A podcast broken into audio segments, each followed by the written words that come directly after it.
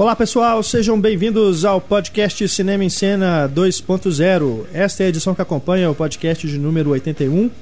A gente falamos sobre os filmes que se passam em terras fantásticas. Temos aqui vários e-mails dos nossos leitores, lembrando aí de mais alguns filmes que ficaram de fora da nossa discussão. Temos também neste programa várias notícias aqui bacanas para a gente comentar. Temos Patrulha Cinéfila, Diálogo Misterioso e o lançamento de um novo quadro título mal traduzido da semana. Afinal de contas, a gente Pode tá... ser cinco por semana? Pois é, é, tem tantos, né? Que a gente vai ter que começar a falar irregularmente aqui no podcast. Uma sessão especial só para essas cagadas que as distribuidoras brasileiras fazem aqui com os títulos. Mas nós vamos fazer só um por semana para poder durar bastante, assim, né? Pra gente, o resto da vida a gente ter assunto. É. Como é a primeira edição do quadro aqui neste programa. A gente vai relembrar alguns recentes. Né? Mas a gente vai procurar aí sempre trazendo aqui o, as novidades aí que saírem nesse, de títulos mal traduzidos. A gente vai comentar aqui no podcast também. Afinal de contas, nós temos um podcast só sobre isso. Foi um dos primeiros que a gente fez, né? Depois aí do relançamento do podcast Cinema em Cena. Já está bem, bem antigo e foi um dos podcasts que mais deu audiência. As pessoas mais comentaram, mais escutaram. Enfim, a gente vai retomar aí esse tema, vai se tornar um quadro recorrente aqui no programa 2.0. Eu sou Renato Silveira, aqui comigo Larissa Padron e Heitor Valadão. Vamos começar com a resposta do diálogo misterioso da edição passada. Primeiro vamos rodar aí o áudio e em seguida damos a resposta. Do you think I'm afraid? I think you've been afraid all your life. Esse diálogo do filme Gladiador, do Ridley Scott com o Russell Crowe, filme vencedor do Oscar. E fizemos aqui o sorteio entre as pessoas que acertaram e fatura o DVD de Be Cool, o outro nome do jogo. A número 11, que é a Joyce Almeida. Parabéns, Joyce! Você fatura então o DVD. É só você enviar pra gente o seu endereço completo no e-mail cinema@cinemascena.com.br e a gente manda para você aí no endereço que você quiser o prêmio, tá bom? Para esta edição, o prêmio para quem acertar o Diálogo Misterioso e for sorteado no próximo programa 2.0 é também o DVD. Agora do filme Máscara da Ilusão, que é outro que se passa em Terra Fantástica e a gente acabou não comentando no programa, é né, no debate. É um filme que é escrito pelo Neil Gaiman e é bem interessante, é uma produção bem menor, né? Uma coisa mais independente, foi lançado direto em DVD aqui no Brasil, mas muito interessante. Tem ali um mundo onírico, né? Começa com a menina a protagonista, ela é de uma família circense e ela acaba entrando nesse mundo aí. Também tem essa coisa do do, conto moral, né? Essa fábula moral que a gente abordou aí no nosso debate. É um filme bem legal.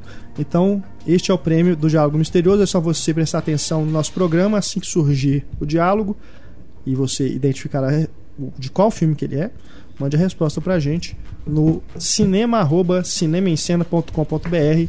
No próximo programa 2.0 a gente faz o sorteio e dá o resultado. Vamos aqui com os e-mails que recebemos sobre o debate do podcast sobre Terras Fantásticas. Temos aqui primeiro o Rodrigo Rodrigues, lá do Rio de Janeiro. Ele começa aqui o e-mail dizendo que, a respeito do Oz Mágico e Poderoso, que achou que a maquiagem da Mila Kunis, quando ela se transforma na bruxa, ficou parecendo o vilão de um máscara. ela ficou mesmo com um negócio meio plastificado, assim, meio emborrachado, né?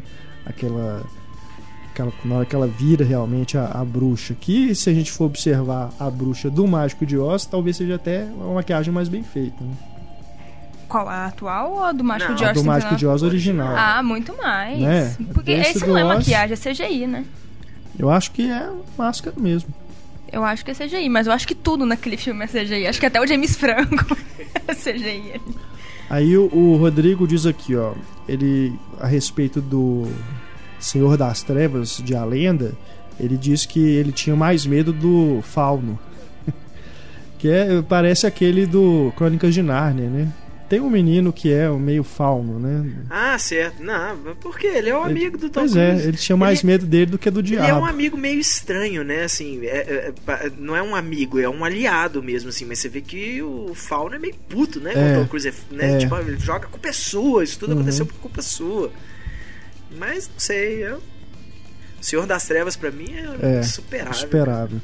E o Rodrigo também lembra aqui de outros dois filmes: Ponte para Terabitia, que também tem isso, apesar de ser uma coisa que é mais a na imaginação, deles, É, eles do que eles realmente, se transform- né? transportarem É. para outra terra. Mas também tem é, é, essa coisa da fábula, É, né, de, de ter as criaturas e tudo. E é um filme tão bonito, né? Sim, assim, é um filme que sim. eu acho que as- passou meio batido, né, na época do lançamento, assim, e hoje as pessoas meio que, eh, na hora que você descobre, assim, um monte de gente lembra do filme, assim, como, nossa, É. adoro, né? E eu faço até uma relação com onde vivem os monstros, essa coisa da É. infância, dos problemas, os dramas da infância, né? Uhum. Ele explora isso ali no personagem do Josh Hutcherson, né? Que é o, É. o menino mais afastado assim, da turma, não se enturma muito. E aí fica amigo da, da menininha que é a Ana Sofia Robb. É. Que também, né, tipo, os, os dois É. combinam porque os dois não se encaixam, né? Isso Ela é muito mais legal. excêntrica, né? É. Também não, não é muito Só que ele, ele se fecha e ela é exatamente o contrário, né? Ela tá aberta a tudo. É ótimo. E ele também aqui lembra de Em Busca da Terra do Nunca. A gente falou do Peter Pan. É, A gente não falou Neverland. desse filme. Que também tem essa coisa do, da imaginação, né? É. Não é exatamente o transporte para outro mundo, mas há ali uma imaginação da, da- do personagem né, principal inserido ali nessa criação do J.M. Uhum. que é o criador do Peter Pan. Vamos aqui agora com Rafael Coelho. Queridos, acho que um filme que se passa em uma terra fantástica que foi esquecida é Stardust. O filme mistura com perfeição uma terra fantástica com uma história de amor linda, uma verdadeira fábula. O que acham deste filme? Bom, eu acho que ninguém vai pra Terra Mágica, né? O filme se passa numa Já se Terra passa Mágica. lá. É, ele já se passa lá. Olha, eu, é um filme que eu sou louco pra rever, eu ainda não tive tempo. Eu lembro que eu vi no cinema e fiquei meio decepcionado. Eu É esperava mais, é, eu esperava mais. eu- né? Na hora que você fala, baseado no, no- numa história do Neil Gaiman, e o Matthew Vaughn tava né, começando ali a se destacar como diretor, e um elenco bacana, eu esperava um pouco mais. Eu fiquei meio. achei meio. Meio bobo, assim, meio. Pra mim me foi o contrário, eu fiquei surpreso. Eu, Eu, acho eu que já eu me tinha uma esperava alta muita expectativa. coisa. é, eu acho que eu podia ter uma expectativa maior. Gostei bastante. Mas eu sou muito curioso pra rever, Uhum. assim, porque eu acho que hoje na revisão acho que eu gostaria mais, assim. Talvez eu não tivesse. Todo filme que eu vejo, que eu falo assim, esse filme tinha tudo pra eu gostar, mas eu não gostei. Eu sempre prefiro fazer uma uma reavaliação dele antes de eu me manifestar, entendeu? Porque pode ser assim, ah, às vezes no dia eu não tava com a cabeça pra aquilo. Eu fui assistir Ana Karenina essa semana. Era um filme que eu tava adiando porque eu nunca tava. Não tô com cabeça pra ver Ana Karenina, sabe? Queria ver uma coisa mais leve e tal. Mas assisti, gostei, então tá bom. Uhum. O Stardust ele é o tipo conto de fada pra adulto, né? É, Agora temos aqui o Marcos de Oliveira. Vocês não citaram o Labirinto do Fauno, do Guilherme Del Toro. Por vezes, durante o podcast, pensei que o filme viria à tona quando vocês comentaram né? a maquiagem de algumas obras. Acho o filme uma verdadeira obra-prima, talvez o melhor do Del Toro. Realmente, né? Fantástico o Labirinto do Fauno. Eu, eu tenho meio vergonha. Eu acho que até hoje meu filme favorito do Del Toro é o Blade 2. assim. não sei, assim, não é nem. Eu tô brincando, mas eu gosto tanto. Assim, o que eu gosto do Blade 2, eu gosto tanto que. que sabe, é- é- é, tem essas coisas. O Labirinto do Fauno é um filme belíssimo, eu adoro também. O Del Toro não tem um filme ruim até hoje, né? Espinha do é. Diabo. Até É. o Mimic, que ele meio que que fala que né, ele- se ele pudesse ele tirava o nome dele e tal, mas, é, é, mas eu gosto muito. É eu lembro que eu vi no cinema, no falecido Cine Patê. Eu assisti e achei barato o filme, né? Aquelas baratas gigantes, eu achei super legal. E então Del Toro não tem filme ruim, né? O Não, e eu Cronos tava- é muito bacana. Me lembrando aqui, o último filme dele é o Hellboy 2. É. Já tem tanto tempo, 2008, né? Pois é, porque ele ficou correndo atrás do, nas montanhas da loucura, né? É. Como a gente, como será mencionado no podcast E teve envolvido também científica. com o Hobbit, né? Com o Hobbit, é, é, na verdade é isso, né? Ele perdeu muito tempo com o Hobbit e né, todo aquele foi praticamente um ano, né, que o filme foi sendo adiado aí desde a entrada dele até realmente a, a saída. Ele ficou mais de um ano comprometido com o Hobbit, sendo que né, a produção era sempre adiada por causa dos problemas financeiros da MGM. Aí, E teve os vários roteiros que ele começou, né? Ele tem aquele Pinóquio, aquela É, que animação que, ele já, que começou foi a fazer. cancelado mesmo. Foi cancelado Agora parece que mesmo? foi cancelado. Teve a- tem a série que ele vai fazer no FX? Ou é pra outro canal? Enfim, a série que ele vai fazer. Tem o Crimson Peak, que ele também já tá escrevendo, já escreveu É, o roteiro. o Crimson Peak é o, é o, o próximo, próximo. dele. É o próximo filme dele. É, é, tanto que até o tal do Justice League Dark, né? Que é o John Constantine, o Monstro do Pântano, que eles estão falando na- que ele vai, vai fazer pra Warner. Que ele fala que ele já fez a bíblia, né? Do, do filme, assim. Então já tem um roteirista que ele ainda não anunciou.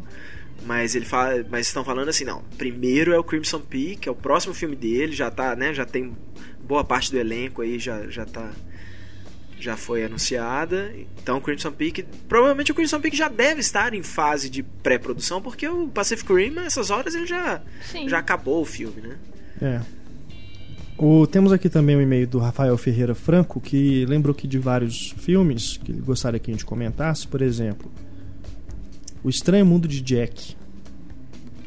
Também a gente pode considerar aí que se passou na Terra Fantástica, no caso a Terra do Halloween. Eu acho que a gente. A propósito do podcast era isso, né? Uma pessoa que é retirada do mundo real para um mundo fantástico, né? E no caso do Jack, né? no caso do Stardust, é isso. São filmes que se passam já nessas terras fantásticas, né? Não, é, É. não tem um personagem que é o peixe fora d'água ali que você fala. Um, um que se encaixaria, aí sim, é o A Noiva Cadáver. É, ele também citou né? aqui. Que o personagem do, do, do Johnny Depp lá, o Uhum. bonequinho do Johnny Depp, vai parar lá na, no- naquele limbo lá, naquela morte esquisita lá. Acho que todos os filmes do Tim Burton, de alguma forma ou de outra, se encaixam. Porque todos têm um personagem que é muito diferente do outro, que destoa, que tem um elemento fantástico, mesmo quando ele não todos os passa em filmes do Tim Burton, no fantástica. final das contas, todos os filmes do Tim Burton acabam sendo sobre o, o, o estranho numa terra estranha, né? O cara aparentemente normal que chega e é, lá é tudo diferente, né? Assim, você pensar até os filmes mais bobos dele, assim, Planeta dos Macacos é isso, Alice no País das Maravilhas é isso. Edward Mãos de Tesoura é um cara do diferente. De né? Tesoura é o cara diferente, no- no- mas aí, né, você vai ver assim, o- a- no final das contas, o Edward que é puro e o, o, o mundo real pra onde ele vai é que, que, é, que é problemático, e por aí vai, né? Até, até o peixe grande. Tem um aqui que eu achei interessante, Amor Além da Vida.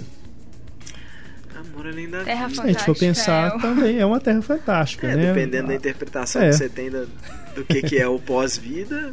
Ele também, ne- ainda nesse, nesse, nessa mesma linha, ele cita aqui Um Olhar do Paraíso.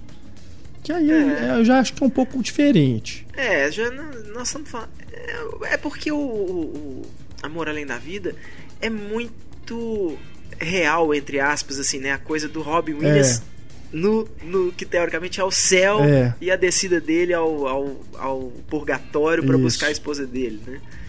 E o Amor da Vida não, o Amor da Vida, desculpa, o Lovely. Bones, né? O Olhar do Paraíso. Olhar do Olhar do Paraíso. Paraíso já é a menina realmente, teoricamente, no céu, né? É. E ela fica lá de lá olhando na Porque terra. ali é, é o que seria pra ela o paraíso, É. né? Que tem aquelas coisas que são mais fantasiosas. Gente, bosta de paraíso. E eu acho que, que aquele paraíso do Brega, Peter Jackson é a coisa mais brega do planeta. Aquilo sim é um PowerPoint. Gente, não é do Peter Jackson, é da menina. Verdade. Ele pediu Agora- pra menina escrever lá, É. desenhar.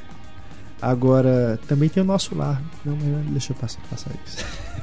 Não, mas o nosso lar, É, sim. nessa relação, seria. É porque a gente não pode falar essas coisas, porque senão os, os espíritos vão.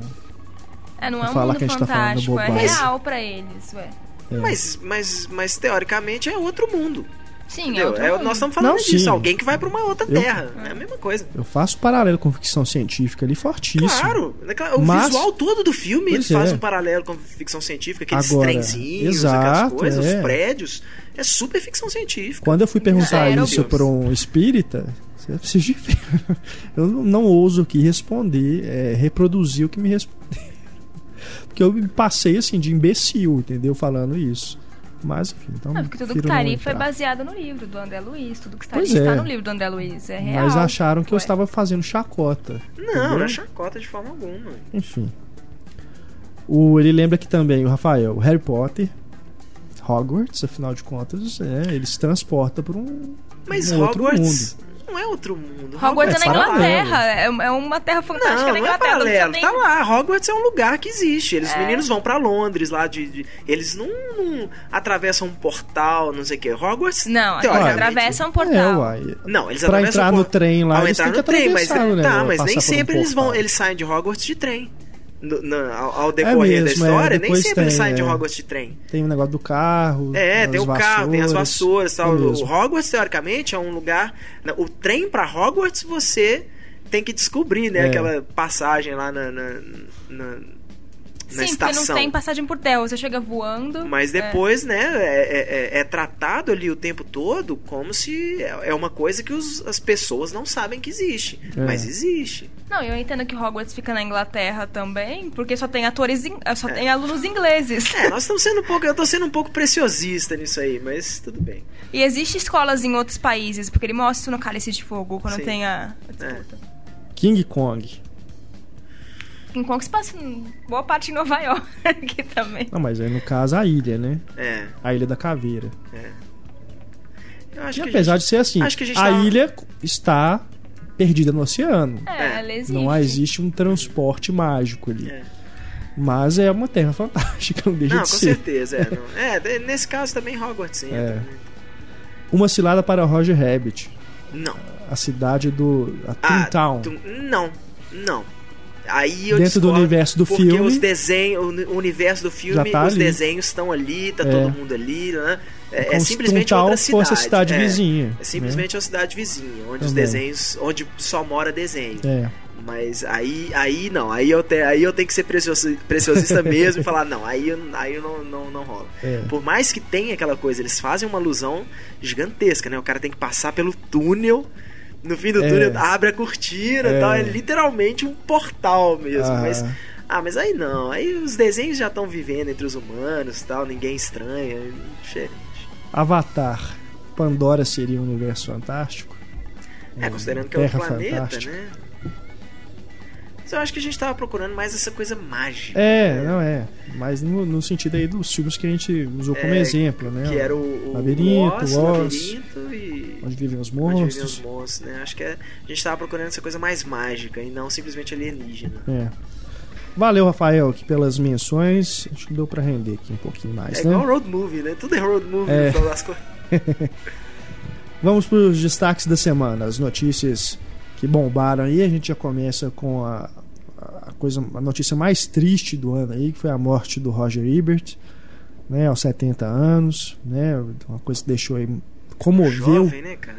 pois é, comoveu, né, toda a comunidade cinéfila no dia, né? Só se falava disso no, no Twitter, nas redes sociais aí. E realmente, né, muito triste. É, quando você tem o presidente dos Estados Unidos lamentando a morte do cara. Pois né? é, né? Você já vê o peso, né? Não, a importância, né? Do... Teve filmagens que fizeram, até a filmagem do Homem-Aranha fez homenagem. É, Todos os legal, né? portais de notícia do planeta falaram disso, É. sabe? Não é qualquer crítico. É, Vários é, dos é cineastas qualquer que eu sigo no certeza. Twitter postaram mensagens. O, o- Foi o primeiro crítico de cinema a ganhar um Pulitzer. É. né? Primeiro e único, né? Primeiro- é, Foi o único também? É. Depois não teve mais? Não. Pois é, não é qualquer coisa, né? Pois é. qualquer um. E mais do que né, a importância ou você concordar ou discordar das opiniões dele ou até da forma como ele faz crítica, mais que isso, né, é triste você ver uma pessoa que ama cinema da forma como Ebert amava ir embora, né? Porque a, a última postagem dele no blog que ele mantém lá no Chicago Sun Times, que é o jornal onde ele ficou 46 anos trabalhando. Imagina isso, 46 anos trabalhando no mesmo veículo. Ele falando justamente isso, que ele estava para lançar um novo site, acho que já está até no ar. Uhum. O Pablo, inclusive, é um dos colaboradores. é, que ele pretendia continuar a escrever mesmo com os problemas de saúde. Né? Tinha E que ele já, ele já estava num, num ponto da carreira dele que ele já, e por causa também da, da condição de saúde dele, que ele não estava dando mais conta de acompanhar o lançamento. E que agora ele também preferiria fazer críticas de filmes antigos, né, ou clássicos, né, para falar Revisitar, antigos. Então você imagina, ele poderia estar aí iniciando uma nova fase da carreira dele que poderia ser super interessante da gente acompanhar. É, tipo, o que será, assim... ler uma crítica do Roger Ebert sobre Casa Blanca, por exemplo. É. né? Assim, sobre O Vento Levou, um filme que você. Né, que a gente já ouviu falar, já, muitas pessoas já escreveram sobre, Uhum. mas uma crítica de cinema, né, uma crítica cinematográfica sobre o filme como um filme, É. não como é, influência, não como uma coisa assim, não, tipo, vamos pegar isso aqui como um filme isoladamente. E né? ele ter a oportunidade legal. De escrever sobre filmes que ele ainda não, né, que ele gosta muito, ainda não, não tinha tido a oportunidade de escrever uma crítica, né, pensar sobre aquele filme, sentar, escrever com calma. Realmente é, é de se lamentar, né? Fica aí a- Porque a gente às vezes lamenta mortes de diretores, artistas e tudo que são, né, deram, tiveram uma carreira brilhante, mas que já estavam parados, né, há algum tempo. Então já não estavam produzindo mais. A gente já não veria mais coisas novas dessas pessoas. Do Ibert não, né? É um trabalho em progresso que foi interrompido. E é interessante porque ele já estava em estágios que ele estava com muita dificuldade mesmo. É. né? Ele tinha dificuldade Sim. de locomoção, de para falar, para tudo. E mesmo assim ele não parava, assim. Isso demonstra que era uma paixão mesmo. Era algo que você não consegue abandonar. Ele não precisava do dinheiro, Se não é uma um- questão do É. trabalho. Se tem não- uma carreira que a idade não importa muito, né, pro, pro, pro profissional, é o de escritor, né? Com o cara certeza. poderia continuar isso Sim. até o último. E continuou até o último dia da vida dele, né? Sim. Ele sabia que a, a morte para ele era algo iminente. É, ele já teve, É, já teve, já quantas- tinha tido câncer, né? Já tinha tido diversas cirurgias. Ele perdeu parte da mandíbula dele pro câncer, É. tanto que eu não sei se é justo, se é correto, mas achei bonito assim, todo mundo que divulgou a morte dele, eles usaram fotos mais antigas, porque hoje ele é, é, a, a aparência dele não era a que foi divulgada aí nas, Uhum. nas, nas notícias tal, eles usaram fotos mais antigas, porque ele perdeu um pedaço da mandíbula, então o rosto dele, né, tinha uma Apesar dele não esconder isso, não, não ele escondia sempre de ia forma nenhuma. público, Isso né? foi a isso foi a deci- decisão editorial da, Sim, sim. dos dos meios de comunicação, né? Ah, até pelo fato assim de quem não conhece o É, a, Ibert, a cara dele conhecida era né? aquela, né? que- Exato, que foi do programa de. TV, que é aquilo, né? Não vou dizer aqui que a gente se inspirou no programa dele para fazer o podcast, mas sem dúvida é uma inspiração profissional que eu tenho. Claro. Essa forma de, de falar de cinema de uma forma mais solta, mais acessível, que não seja uma coisa, né, que fique muito ali presa à, à academia, né? É. Enfim, você vendo os vídeos aí na internet agora tá cheio, ainda mais agora que com a morte dele, né? Resgataram aí vários vídeos dos programas que ele fazia com o Siskel, né? E depois também com o Hopper. É, é formidável a forma como ele como eles conversavam, né? Fazendo piadinha com o outro. É bacana demais. É bacana demais você ver gente falando de cinema assim.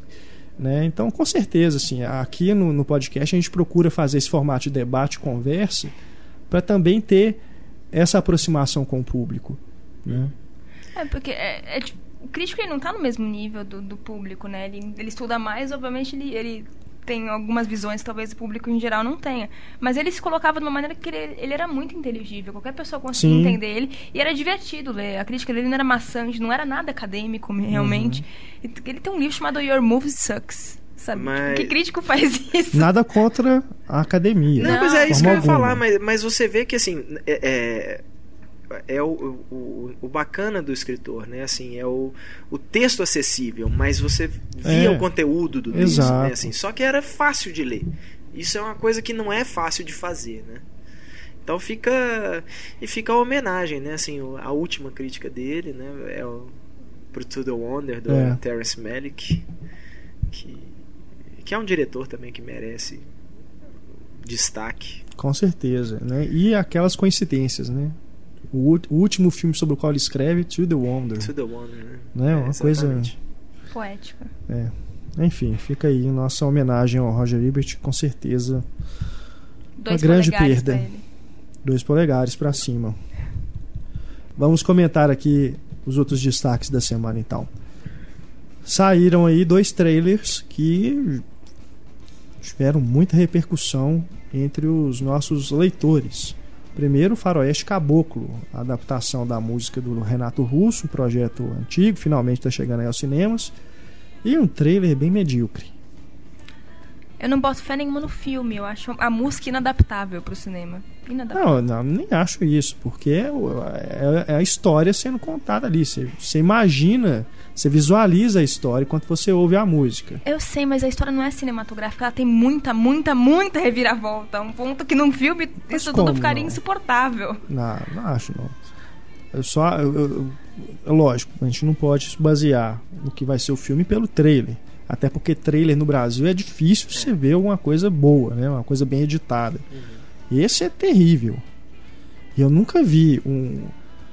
Eu, não consigo entender como eles tiveram a ideia de começar o trailer de um filme que é baseado em um, um clássico da música brasileira com a música estrangeira, um, um- um- negócio meio de filme de gangsters. Achei muito estranho aquilo. Logo depois, tanto é que o, acho que foi o. Eu não, me- não me recordo quem que comentou isso lá no Twitter comigo, mas que o trailer melhora justamente na hora que começa a música do Renato Russo. Agora, eu não sei também o que esperar aí do filme, não. Né? É um diretor novo, os atores, a não ser essa Isis Valverde, que já é da televisão aí, que a gente conhece, os outros eu não conheço muito, tem o Marcos Paulo também, que é faz o pai dela. Não sei muito o que esperar do filme, não. Honestamente, eu, eu faria todo o material de divulgação da, desse filme todo temático. Meio igual fizeram os trailers do Superman. Sim. Sabe, tipo, a história todo mundo sabe, né? Todo mundo já ouviu a música, todo mundo conhece, todo mundo sabe. Então não vamos ficar mostrando coisa de historinha, não. Vamos fazer, né? Taca aí a música de fundo mesmo e, sabe, fazer uma coisa mais experimental, assim, do que simplesmente trailerzinho, cortadinho, contando a historinha. Mas eu, eu acho isso problemático, porque geralmente é verdade. Músicas, letras de músicas não costumam ter uma história, elas contem mais sentimentos Ah, e mas tudo. essa tem. Essa é uma história, mas é uma o problema história. é que nem toda história é roteirizável. Nem toda história se transforma num roteiro bacana. Sim. Nem toda história tem potencial pra roteiro. e eu não acho eu não tô que falando é nem do filme. tem Eu não vi que o não, filme, não- né? Então não sei. Eu só falo isso. Eu acho que é uma coisa que é- acho que seria muito melhor você explorar o fato de que aquele produto ali que você está vendendo é uma adaptação daquela música do Renato Russo. Ah, você quer saber a historinha? Vai ouvir a música, mas não é no trailer. No trailer dá ideias, sabe? Assim, ó, mostra que a Maria Lúcia, né? O nome da Maria. menina? É a Isis Valverde, mostra a cara do. Sabe? Por aí vai. Né? Assim, vai fazendo uma alusão, vai deixando a pessoa curiosa para ver como é que eles transformaram aquilo, né? E não simplesmente mostrar, ó, tá aqui, né? Isso é- essa É. historinha aqui que nós estamos contando, né? Só acho que se Legião Urbana gera música de qualquer rodinha de violão, esse ano vai ser insuportável, né? Porque tem dois filmes da, da Ou banda. às vezes vai estragar, vai queimar Ninguém o filme da. Legião Urbana, né? É uma pena. E o outro trailer, né, que bombou aí é o do Elysium. Ficção científica do Neil Blomkamp com Matt Damon, Wagner Moura, Alice, Alice Braga, E Jodie Foster. Jodie Foster, Aliás, no, Charlton Copley, no- nos posters, né, nos cartazes brasileiros, provavelmente vai constar, né, em destaque É. Wagner Moura, Alice Braga e tal, porque os americanos só tem Matt Damon e Jodie Não. Foster lá. Teve uma foto que só saiu aqui pro Brasil, uma foto de divulgação, É. que tem o Wagner Moura sozinho, só aqui pro, Bra- pros veículos brasileiros que eles mandaram. E ao contrário do que se pensava, ou pelo menos do que eu pensava, que falavam que o Wagner Moura era o vilão do filme Ah, e tal, é isso que eu comentei aqui parece com que não é, Larissa. né? Será que não é um spoiler que já soltaram aí? Pelo trailer, ele parece o cara que ajuda o Matt ajuda Damon o Matt a ir pra Elysium. É. Pois é, vai Então que. Vai, É é, pode ser uma amigo- reviravolta, é, pode Pois ser uma é. reviravolta Mas do filme. inicialmente não é essa impressão que passa. A impressão que passa É. ele ajuda o Matt Damon.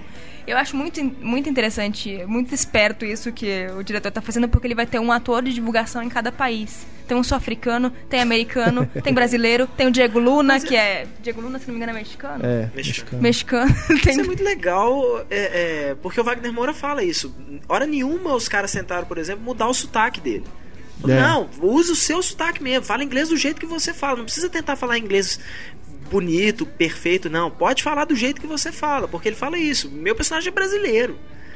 Eu vi ele falando em algum lugar que era isso, que ele, ele considerava o personagem dele brasileiro, não- porque era isso, né? A terra, a terra já na, na- desculpa a palavra, na merda, e o, e o pessoal que vive lá bonitinho É. em Elysium e tal, e esse cara que quer ir pra lá. né? Eu não não sei, porque no, no trailer mostra muito pouco do Wagner Moura. Mas, Mas- aquela mas- voz de funda dele. É, Eu a sei, a- mas Aquela eu- voz de é, Deus. assim. Eu o sei, tempo eu todo a assim, voz que tem mostra- no é a dele. mostra pouco a função dele no filme. Mas É. dá pra ver que ele vai ser meio sidekick ali do, do Matt Damon. Vai ser tipo aquele coadjuvante. Vai ser o Dr. Brown do Matt Damon. É, vai- acho que vai ser aquele coadjuvante que é meio engraçado, assim, que é o estilão do Wagner Moura, né? Meio de- Não vai ser aquela coisa séria do Capitão Nascimento.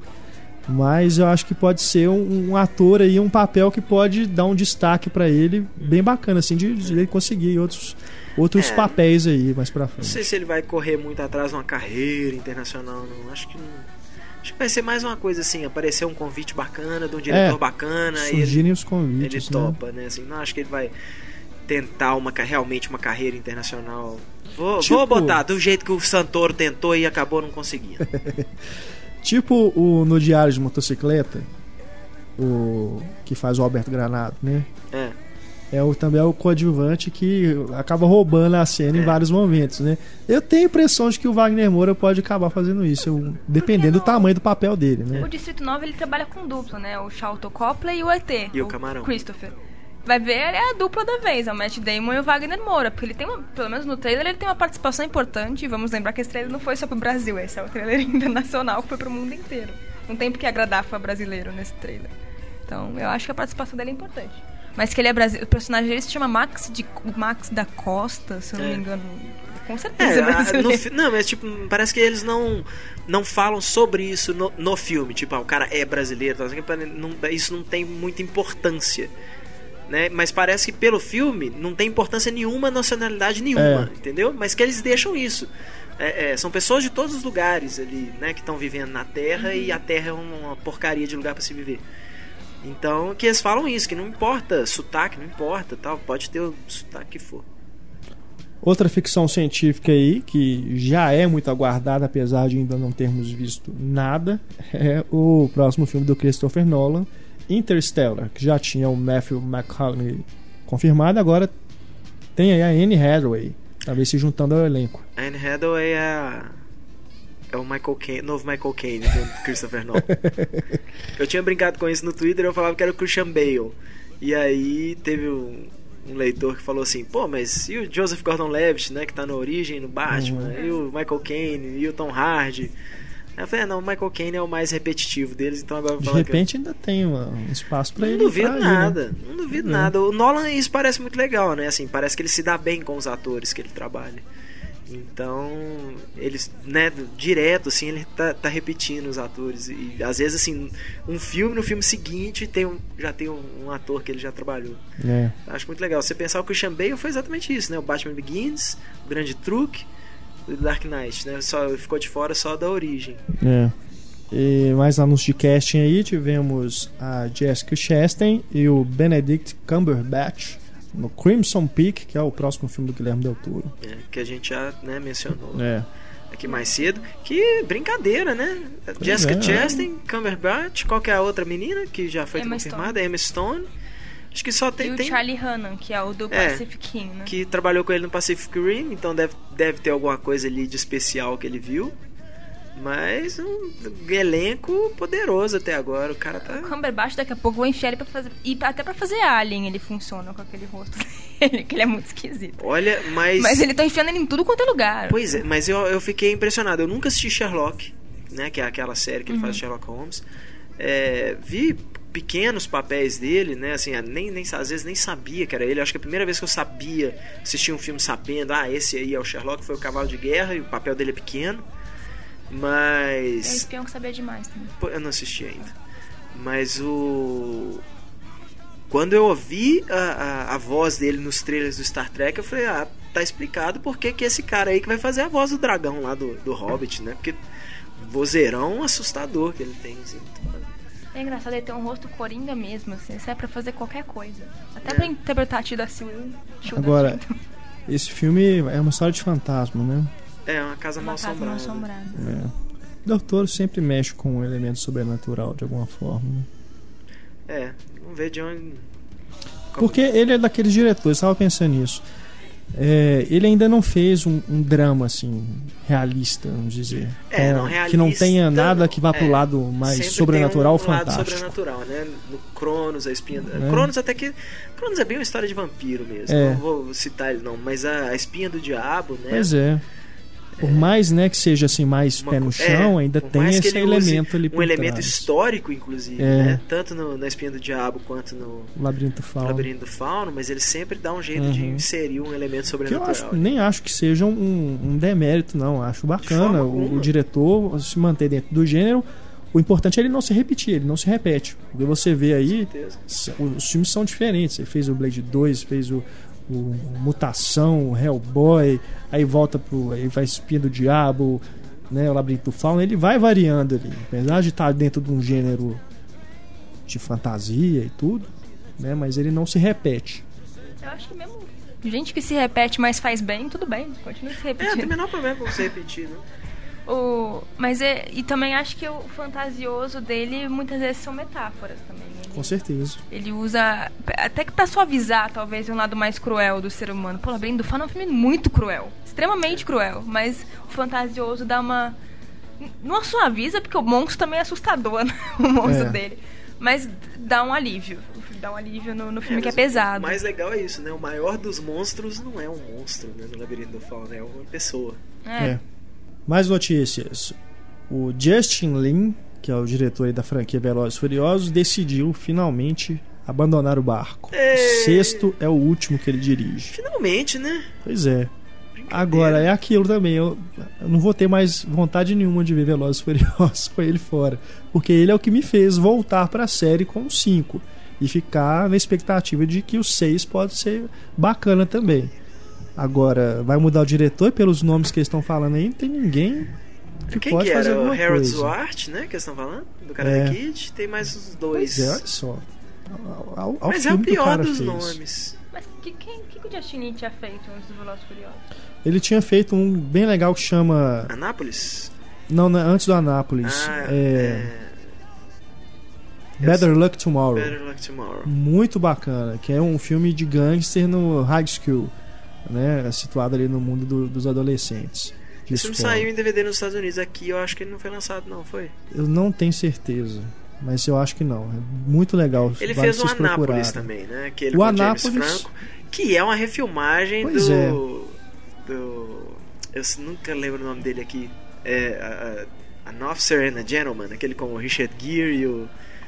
É, tá me fugindo também o nome. Eu nunca original lembro o nome dele aqui. Mas, Mas- é, é quase uma refilmagem, né? É. Aquela coisa do cara que vai pra Anápolis, vai pra academia, né? Do exército, tal, essas coisas, querendo se formar e ele é meio rebelde. E aí tem um sargentão que né, tá sempre ferrando com ele lá dentro e tal. e- Igualzinho. Mas, E o- acho mas o que- filme não é ruim, não. É, é legal. É, é legal. É legalzinho. Não acho que ele seja grande diretor, se não, entendeu? Que eu espero muita coisa dele, não. Mas isso que eu acho também. Eu Mas- acho massa ele sair da franquia, porque agora talvez ele vai mostrar assim. É, Então é isso aqui que eu dou conta de fazer. E o que é legal é que ele vai sair de uma franquia que virou uma franquia, né, assim, começou meio a sumir, voltou no quarto, no quinto, então estourou, o sexto já pare- parece que vai ser aqueles filmes que vai entrar aí entre os cinco maiores bilheterias do ano, é.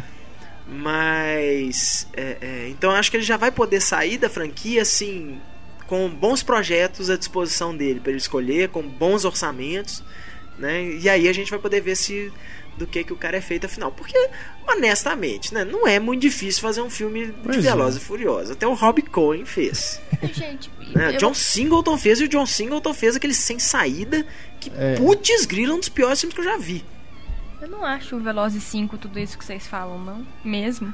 Você Não, é não é um grande É porque eu sou menina, Mas esse é porque eu não negócio. acho ele grande. Não é questão. o- problema do Velozes e. Furiosos não, não ser um grande filme não é pela direção, não é por nada disso. É porque Velozes e Furiosos é uma bosta de tema.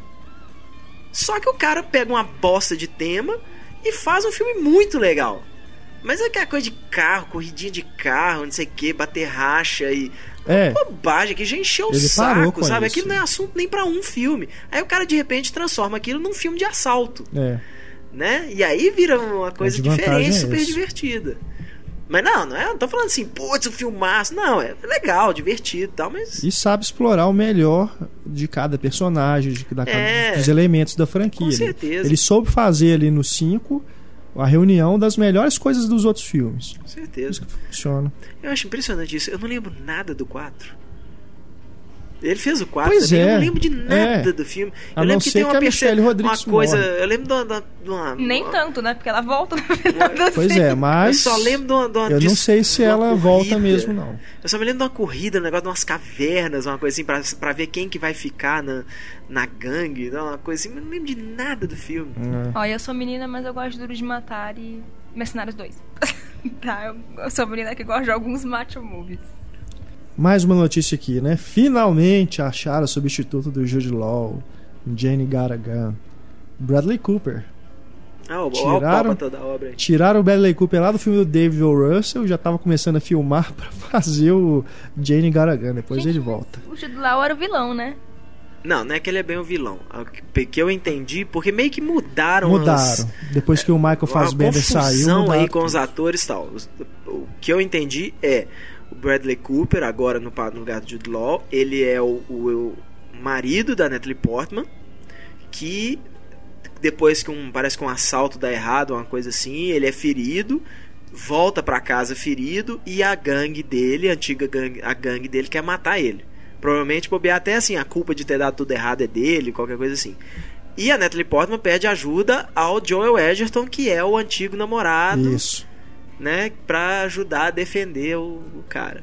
O- que eu entendi, a última É. sinopse que me foi disponibilizada foi É, essa. e o Joe Edgerton seria esse personagem que volta ferido e o Isso. Michael Fassbender seria Exatamente. a antiga paixão. É. Aí, Aí mudaram. Entendi. Porque eu não Vê, compro né? o Bradley Cooper como vilão. Não sei, nunca vi ainda, né? Vamos, ele pode surpreender. mas É, não compro. tem cara, né, de vilão, né? Que ele tem aquela cara meio parece de um se cara engraçadinho, case, carismático, né? é. o cara meio comediante, assim. Vamos ver. Tomara que agora o filme seja concluído, né? Como eu sou Chega fã do confusão. Edgerton, espero que o papel grande do filme seja dele mesmo. É. pô. Ainda mais nas mãos do, do Gavin O'Connor, que acho que é um cara que consegue boas atuações, assim. Pra gente encerrar aqui os destaques, mais duas notícias do mundo dos super-heróis. Rolou aí, você viu, né, Heitor? Boato aí do Pantera Negra em Os Vingadores 2. Olha, é, teve esse boato, é, Que eu não comprei inicialmente. Eu não ainda não compro. Ainda mas não compro depois que porque rolou ele- aquele, aquela coisa dele, do, é, a gente tá falando do Morris Chestnut, que é Isso. o ator. que Ele tweetou numa conta não oficial é. ainda, né? Falam que é dele, mas todo mundo saiu dando como dele, mas não é uma conta verificada pelo Twitter ainda. Pois é. E mesmo que seja do cara, mas es- isso é uma Porque coisa. rolou aquele negócio de apagar as mensagens. né? Ele apagou uma mensagem, né? Pois é. A primeira mensagem. Aí já começou a ficar um pouco mais. É. Né, Mas é suspeito. aquele negócio, eu imagino que pro, pra Vingadores 2, a, a Marvel É, e o Joss Whedon já devem ter feito uma lista assim de vários personagens assim, quem que a gente pode inserir. E o Pantera Negra, a Marvel né, não é segredo, ela já há muito tempo já estuda um projeto pro Pantera Negra. E com certeza tá na lista ali dos, dos Vingadores que, né, que já foram membros dos Vingadores que eles podem usar num filme. Então, né, e aí começa essa coisa, tipo, aí o agente vira e fala assim: "Olha, um dos prováveis personagens é o Pantera Negra. Vou você te interessa? Interessa. Então vou lá negociar, tal, não sei o que. É a mesma coisa, por exemplo, o único que a gente ficou sabendo que era candidato ao Guardiões da Galáxia, ao papel do Drax, foi o Jason Momoa, né, que fazia o game o Guerra dos Tronos. A gente nem sabia que tinha mais gente, ah, quer dizer, a gente sabia que tinha mais gente testando pro papel, mas o único que a gente que sabia se o nome só do ficou cara sabendo dos outros era através o Jason dele. Momoa. Aí de repente o Jason Momoa virou o principal candidato. Mas é uma informação vazada pelos agentes, pelos os publicists, essas coisas do próprio ator. Porque aí começa aquele hype na internet. Né? Aí a Marvel vira e fala assim, ó, todo mundo gosta do, né, da, da decisão de botar esse cara como Drax. Ah, então ele, ele fica sendo, né? Falando do Guardiões da Galáxia, a Zoe Saldana é outra adição aí ao elenco, né? Ela tá aí pra se juntar ao filme pra interpretar Gamora. Que é curioso porque ela já fez o motion capture lá pro Avatar, Uhum, ficou azul, agora vai ficar verde. vai ficar verde. Mas agora ela deve ficar verde mesmo. né? É. A especialidade dessa moça é espaço. Você só vê papel que ela tem algum destaque no espaço. É, Star Que Trek. ela também tá no Avatar. Star Trek, né? fizeram colombiana lá com ela como principal, mas o filme não emplacou mesmo. É. E aí, aí, né? O Guardiões da Galáxia é o, o que está sendo desenvolvido aí junto com os Vingadores, né? É, mas acho que ele é lançado antes, né? Ele deve É, sair em é 2015. Não, acho que são os O, dois de o 2015. Guardiões da Galáxia faz parte da fase 2. Da fase né? 2. O Homem de Ferro 3 também? Homem de Ferro 3. É, são esses todos. Homem de Ferro 3, Capitão América 2, Thor 2, Vingadores 2. É a fase 2. E o Guardiões da Galáxia. E você viu que curioso que o Edgar Wright tweetou? Que ele dirigiu uma cena em um dos grandes filmes do verão deste ano. Mas ele É. falou, lógico, que ele não falou qual. Edgar Wright, que sabemos que está ligado ao Homem-Formiga É. há muito tempo. Seria aí uma cena pós-créditos em algum aí do Thor ou do Homem de Ferro. Mas. Olha, bom. Quem sabe? É, talvez Homem de Ferro, mas a- a- o. Thor eu não acho que seja, porque Thor não é filme do verão. Thor vai ser em novembro só. É mesmo, é. Agora, às vezes, né, às vezes tem nada a ver com nada. Aí de Às repente é é. no Pacific Rim, que É. né, às vezes ele já é amigo do Del Toro, alguma coisa assim. Falaram também do Star Trek porque ele é amigo do É. Simon Pegg, né? Pois é, às vezes isso é tão, tão, tão difícil, né? É. Se você pensar assim, o Brian Singer e o Peter Jackson fizeram uma brincadeira. Né? O Brian Singer foi até o set do King Kong, eles fizeram aquele video diary lá, fingindo que o Brian Singer substituiu o Peter Jackson um dia na direção, né? E os atores achando ruim, uma É. assim. E sendo que um filme era da Warner, o outro da Universal, então, sabe, isso é muito de camaradagem dos próprios diretores.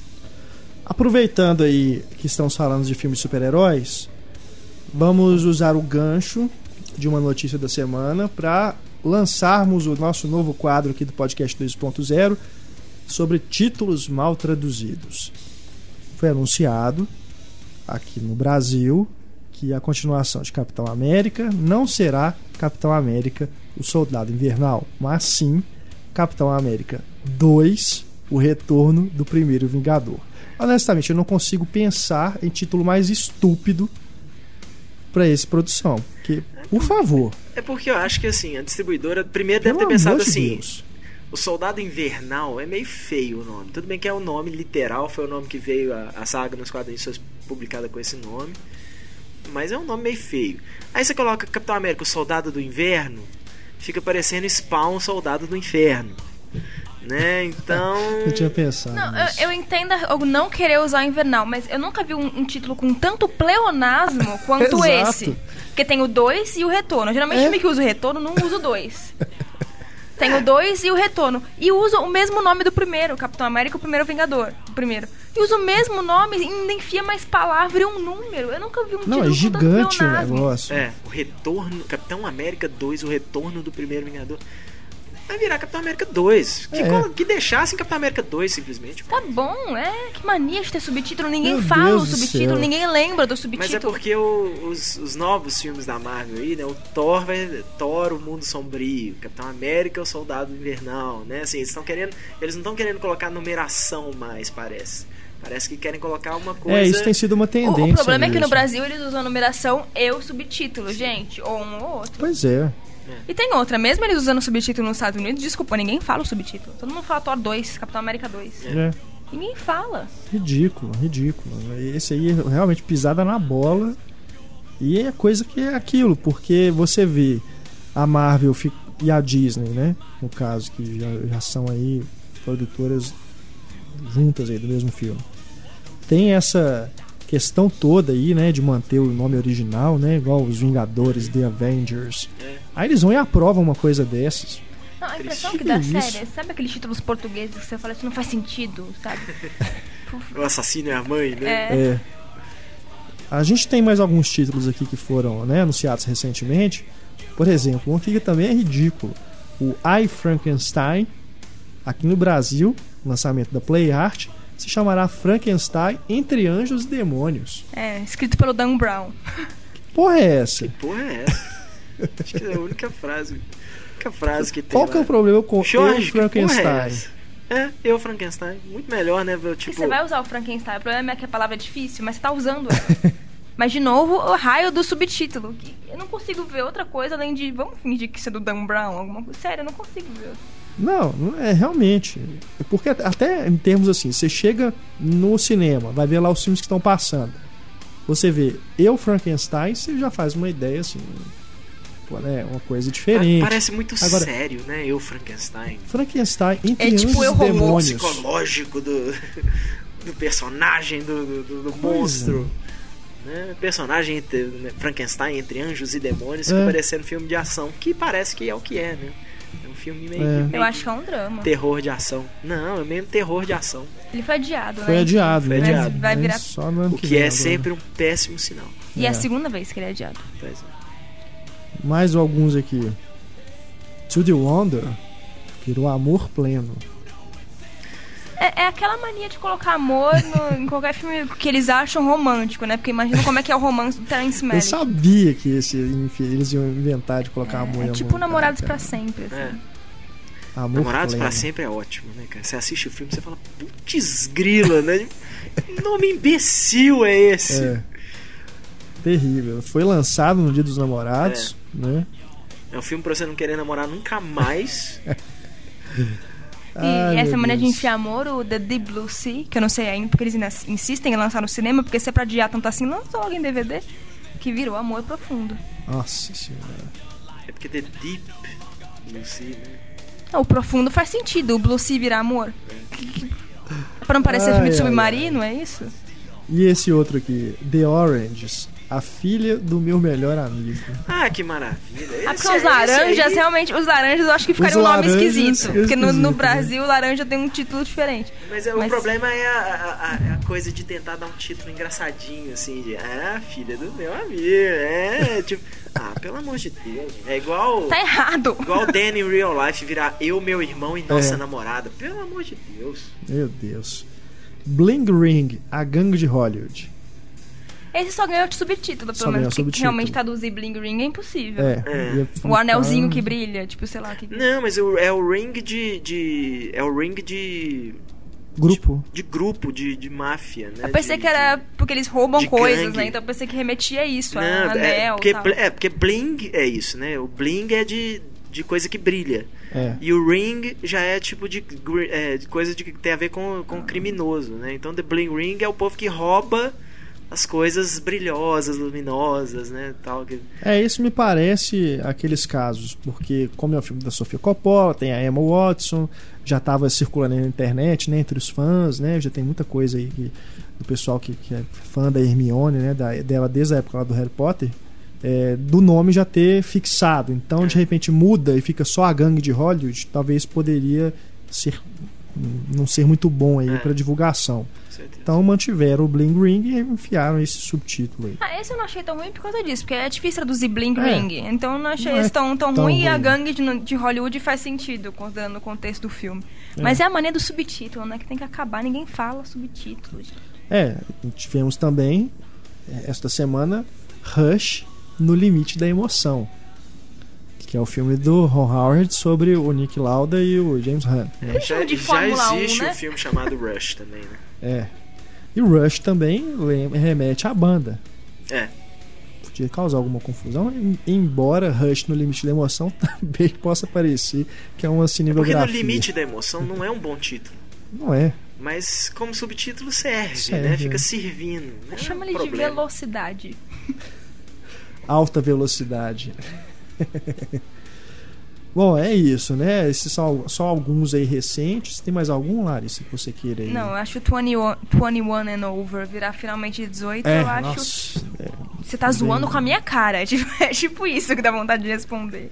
Tem milhares, É, mas nós vamos vários. guardar para as próximas edições É. dessa coluna. se você tiver mais algum aí que você lembrar, pode mandar pra gente no e-mail cinema@cinemicena.com.br e a gente traz aqui pro podcast. Pode ser também títulos antigos, e não precisa ser só de lançamento não. Algum aí que você queira que a gente comente ou que você quiser fazer aí algum comentário também extra, pode mandar pra gente. Mas antes ouça o podcast antigo, pra não ficar repetindo. You think I'm shallow? Huh? I think you're sure. No, no, no, no, no. I think um, I think there's a lot more than meets the eye with you. Vamos agora para a Patrulha Cinéfila. Paulo Tonioli, lá de Fortaleza, nos escreve. Escrevo para vocês para reclamar da rede de cinemas Kinoplex do North Shopping em Fortaleza. Em agosto do ano passado, fui assistir a um filme nesta rede e me deparei com uma situação extremamente desagradável. No interior da sala, muita sujeira nas poltronas.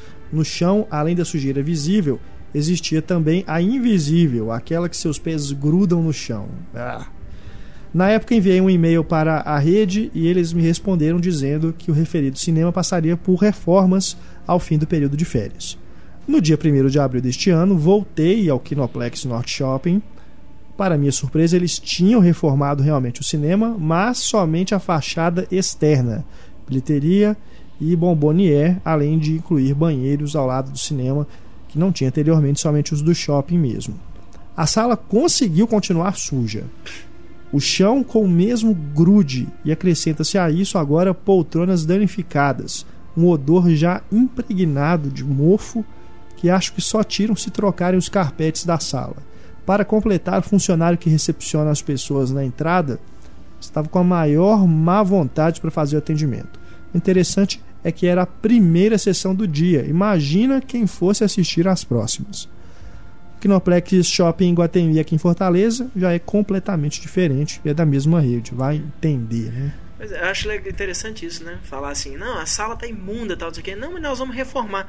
Ah, enquanto isso você deixa a Não sala pode limpar? Pode limpar, né? Então, o que ele falou aqui só a fachada mesmo. Porque negócio, nós vamos deixar acumular a sujeira toda aí, porque depois vai fazer mais sujeira, né? É, aquela desculpa de gente porca. Não, mas pode, pode usar esse copo sujo mesmo, porque depois eu vou ter que lavar. Aí só lava uma vez, né? Não lava tudo. Não, o cheiro de mofo até faz sentido, você vai reformar, às vezes não tem como tirar ele imediatamente. Mas, gente, limpar, você tem funcionário só pra isso.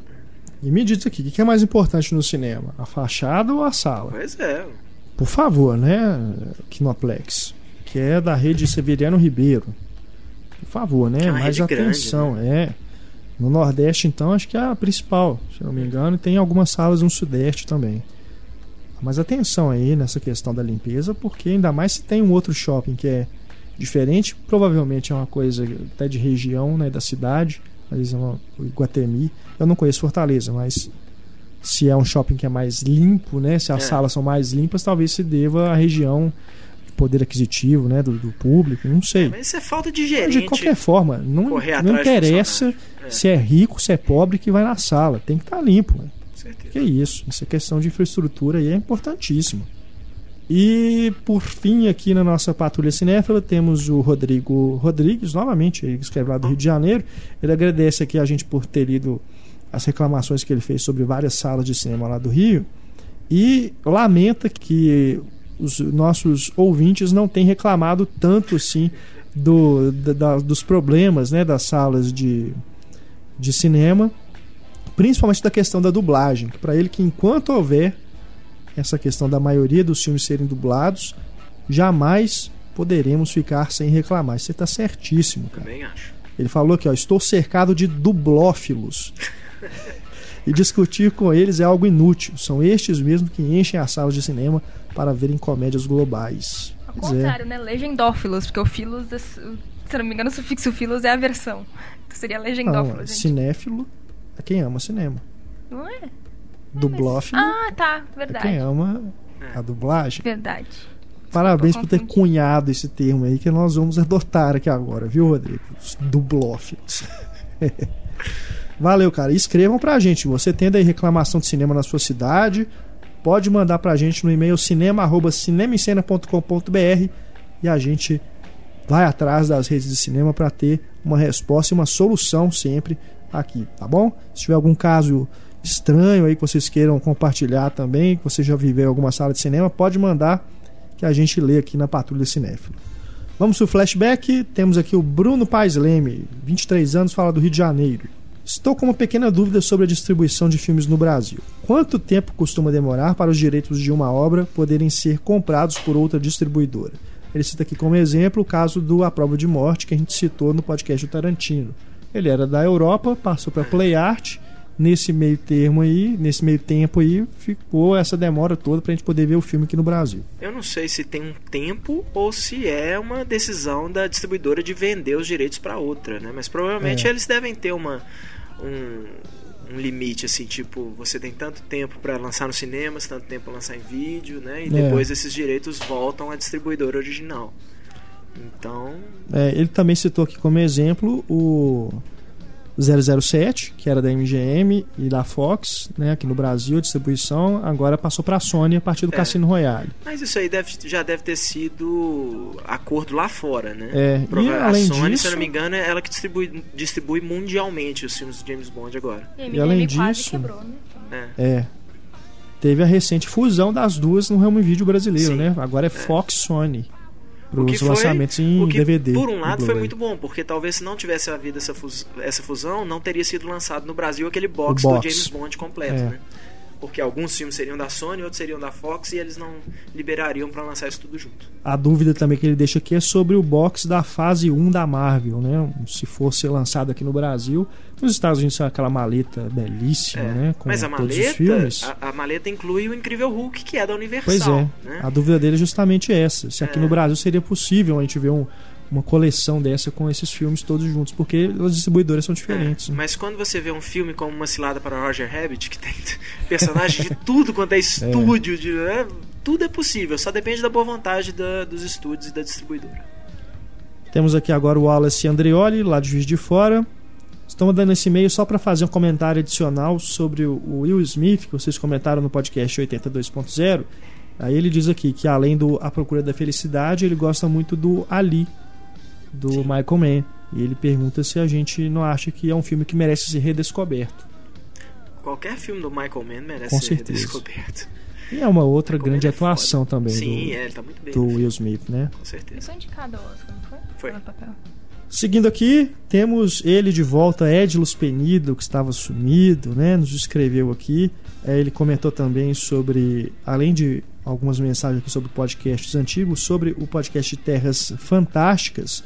Ele lembra a gente de Viagem Fantástica, de 66, que também seria né, um, uma, um transporte para uma Terra Fantástica, no caso interior do corpo humano É, né, também não deixa de ser uma É. possibilidade dentro Sim. do tema. Aí ele lembra aqui também, ainda dentro disso, dessa abordagem, o Viagem Insólita do Joe Dante. é, que é quase uma refilmagem, É. né? Assim, quer dizer, refilmagem desse tema, né? O- Mais cômico, né? É, o tema é o mesmo, né? Uhum. Vamos botar uma navezinha dentro de um corpo humano. É. Na verdade, os filmes mesmo não tem nada a ver com o outro. Mas é, a premissa é a mesma, né? Do- Ele lembra nave. aqui também, que a gente falou do Jack Caçador de Gigantes, de uma outra versão dessa história que é Jack o Matador de Gigante de 62. No original, Jack the Giant Killer. E foi, é um filme que as criaturas ah, foram também feitas com a técnica de stop motion, mas não tinha aquela qualidade dos filmes que o Ray Harryhausen produziu. Mas dizer que é muito divertido também. Eu não conhecia É, eu até também você mencionar o Edmus. Não assisti ainda. E ele manda aqui pra gente como dica um, um vídeo que é um, um desenho do Coyote que faz é, alusão aí ao Batman, aos filmes do Batman. Tanto é que o título do episódio é Another Bat Idea.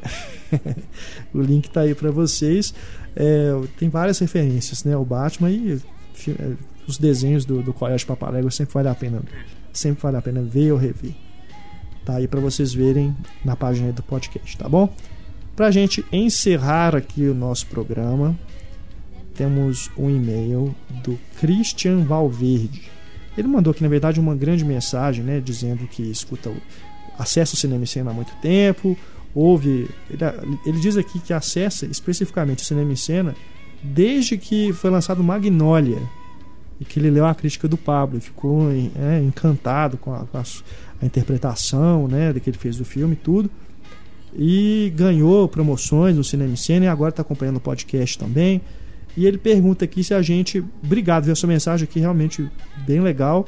Ele deixa aqui a sugestão da gente convidar leitores e ouvintes de Belo Horizonte para acompanhar aqui a gravação do podcast. Uai, eu não tenho nada contra, muito pelo contrário. Acho que quem se interessa, mandar o seu e-mail para cinema.cinemicena.com.br. A gente faz uma bagunça enorme. Na verdade, essa é uma ideia que outros ouvintes também já deram. O problema é mais logístico aqui. Porque, É. primeiro, Os horários das gravações às vezes variam, o dia pode variar também. É, tem um problema também de acesso aqui ao prédio, que precisa de crachá, autorização, não sei o quê, porque onde fica aqui a redação do Cinema e Cena, fica num, um prédio que tem um monte de empresas também, outros escritórios. Então tem um controle gigantesco e minucioso de quem entra e quem sai aqui do prédio lá embaixo. Até pra gente entrar é difícil. É, E até, eu- até eu acho que o mais importante é o horário de gravação que complica. Pois né, é. pras- pras pessoas. Quem trabalha no emprego, né, tipo, pois é. das 9 às 6, impossível vir. Então, assim, é uma ideia que a gente ainda está amadurecendo, né? Vamos ver se é possível. Talvez um- uma edição ou outra, às vezes duas vezes no ano, quem sabe. Quem sabe? É, a gente vamos- fazer um podcast especial leitores.